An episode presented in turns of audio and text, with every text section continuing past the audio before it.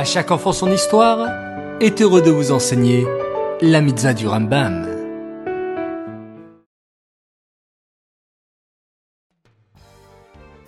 Bonjour les enfants, Bokertov. Encore une fois, je vous félicite d'être présents au rendez-vous pour l'étude de la mitzvah du Rambam. Vous êtes formidables. Baou Hashem.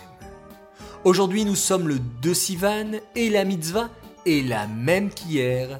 Et je suis sûr que tu t'en souviens.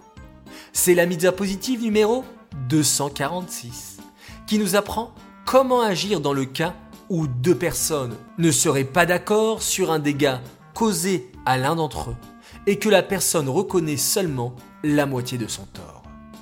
Par exemple, Aaron et Dan ne sont pas d'accord et ils se rendent au tribunal.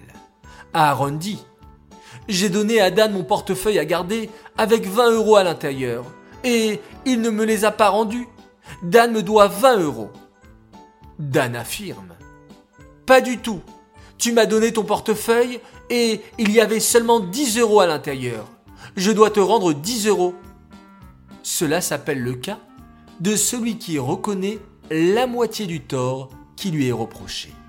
Dans ce cas, Dan devra rendre à Aaron 10 euros et jurer devant le tribunal qu'il ne doit pas lui rendre de l'argent en plus. Cette mitzvah est dédiée les Louis Nishmat, Gabriela Batmoshe, Aléa Shalom.